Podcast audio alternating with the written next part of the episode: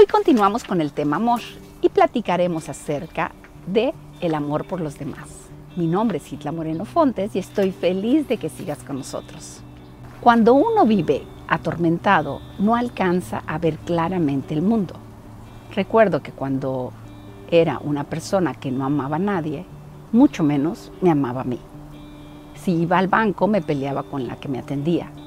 Restaurantes, por teléfono, si las cosas no se hacían como yo deseaba, no tenía problema en decírselos y de la peor manera y hacer sentir mal a los demás. Si no era mi manera, no había manera.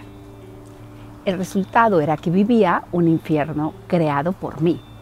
Cuando estaba con mi familia, vivía entre el miedo de lo que pasaba en casa y el miedo a que les pasara algo a ellos y me quedara sola. Pero no creo que los amara. Yo creo que no era un tema que hubiera analizado, pero estoy segura de que no amaba a nadie. Más bien me encaprichaba en tener lo que quería. No quería ni a los animales, ni a las plantas, ni a nadie. El momento en que me di cuenta que podía amar me sorprendió. Creo que nunca había sentido amor hasta que nació mi hija mayor. En el momento que la vi, sentí algo indescriptible. La amaba más que a nadie. A los tres años, cuando iba a tener a mi segunda hija, le preguntaba cada rato al papá de mis hijas que si iba a poder amar a la nueva bebé tanto como amaba a Camila. De jugando me decía que me iba a comprar un amorómetro para que pudiera medir mi amor. Muchas veces creemos que el amor se puede dar solo a ciertas personas o cosas. Pensamos que se puede agotar y nos limitamos a la hora de amar. Cuando nació Paulina me di cuenta de que el amor es infinito puedes amar a todos y a todo. Nunca se acaba. Y entonces lo empecé a hacer consciente. Cada vez que veía a alguien, le veía algo bueno y me enfocaba en querer a esa persona a través de esa parte buena. Lo hice por algún tiempo. Lo recuerdo a cada persona que veía conscientemente me decía que amo de él o ella. Y así poco a poco se hizo natural el poder amar a los demás. Esto también me ayudó en mi trabajo como recursos humanos y en que empecé a amar lo bueno de los demás.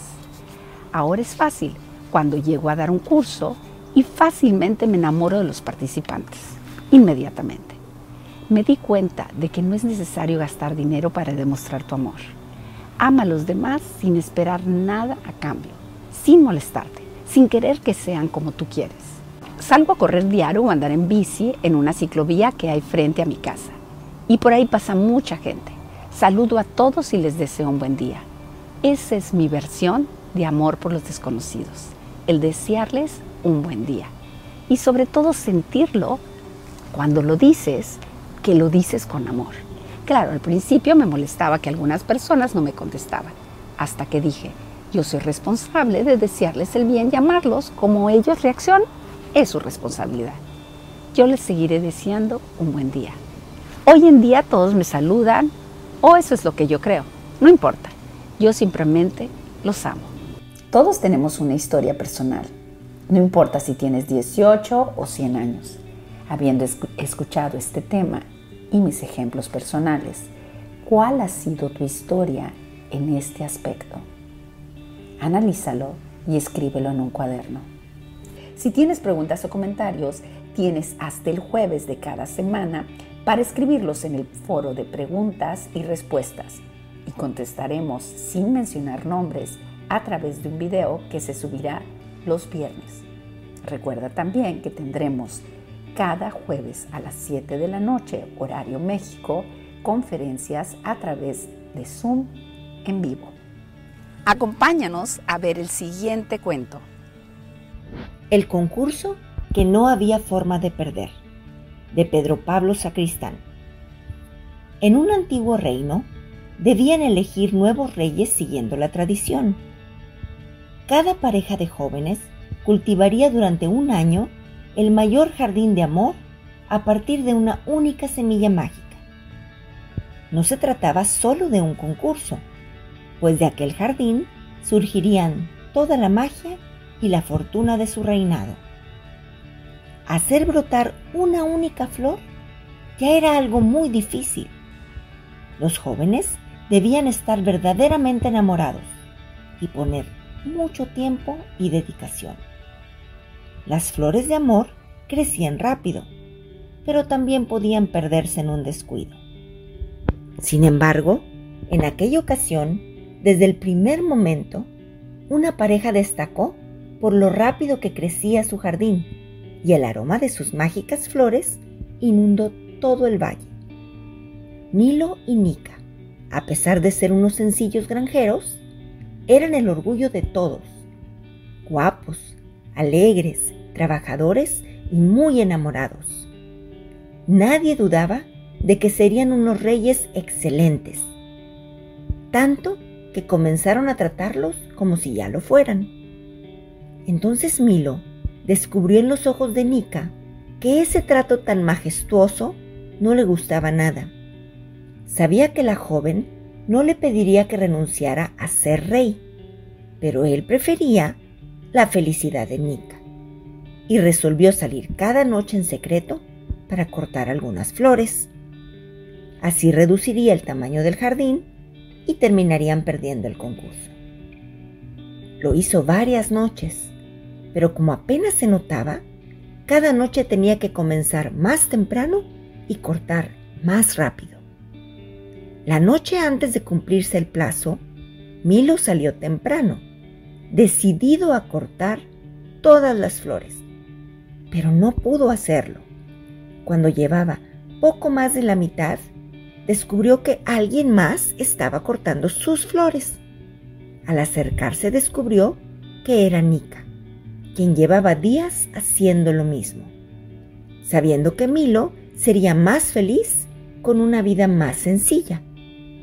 Se abrazaron largamente y juntos terminaron de cortar las flores restantes, renunciando así a ser reyes para siempre.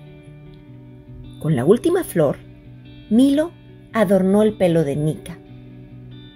Casi amanecía cuando, agotados, pero felices, se quedaron dormidos, abrazados en medio de un deshecho jardín.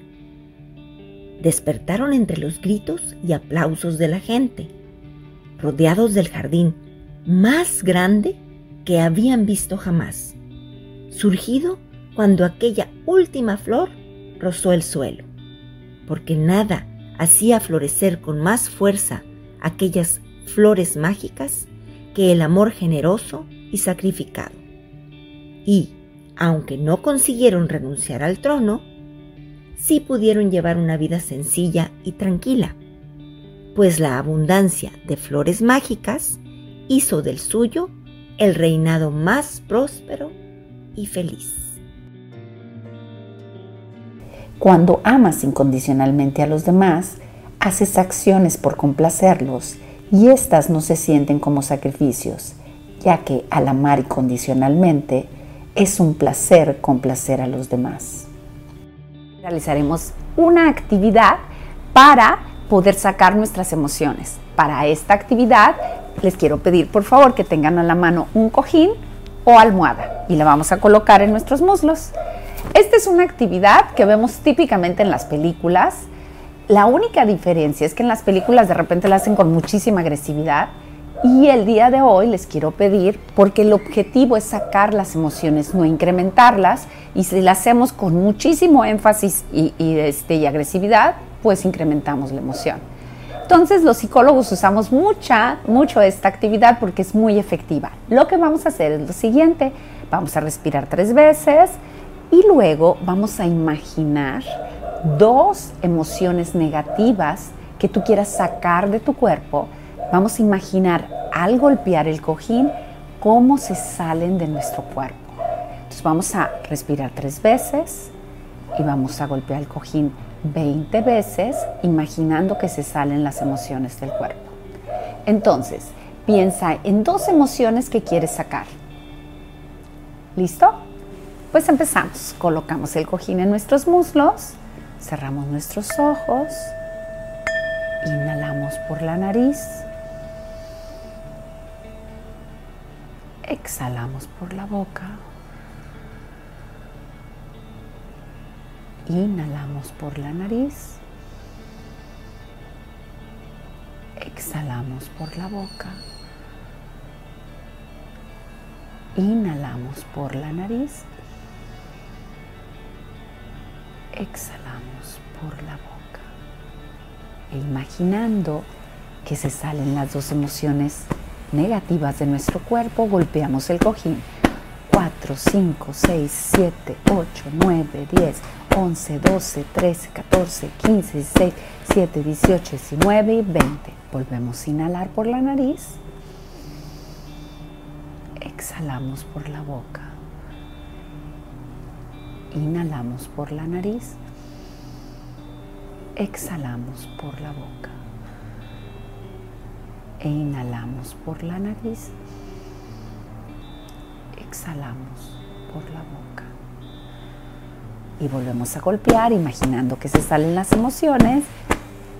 6, 7, 8, 9, 10, 11, 12, 13, 14, 6, 7, 18, 19 y 20. Y otra vez más. Y exhalamos por la boca. Inhalamos por la nariz y exhalamos por la boca. Inhalamos por la nariz y exhalamos por la boca. Y golpeamos el cojín.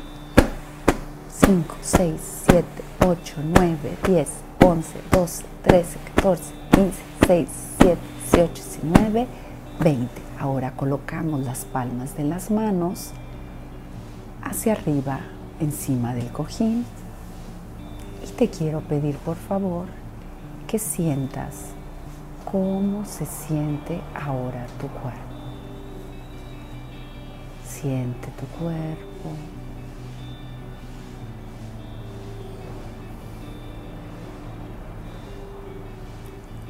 Respira profundo. Exhala. Inhala de nuevo. Y exhala. Cuando te sientas listo, abres tus ojos y nos reincorporamos. Algunas personas nos han dicho con este ejercicio que se sienten liberados, que se sienten más ligeros y más tranquilos. Y esa es la idea, sacar las emociones. Durante el día, saluda y deseale un buen día a la gente que te encuentres a tu paso. Antes de terminar la sesión, recuerda realizar la autoevaluación. Aprovechando que estás relajado, me despediré de ti guiándote en el manual del participante hacia el ejercicio 7. Vas a anotar los nombres de las personas que hacen diario algo por ti y escribe cómo les vas a demostrar tu amor.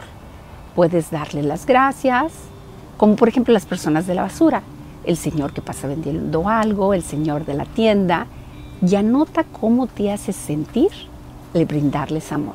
Muchas gracias, que tengas un excelente día y si quieres conocer más nos puedes seguir en Instagram, Facebook o LinkedIn o suscríbete en nuestro canal de YouTube en Lotus HR Training.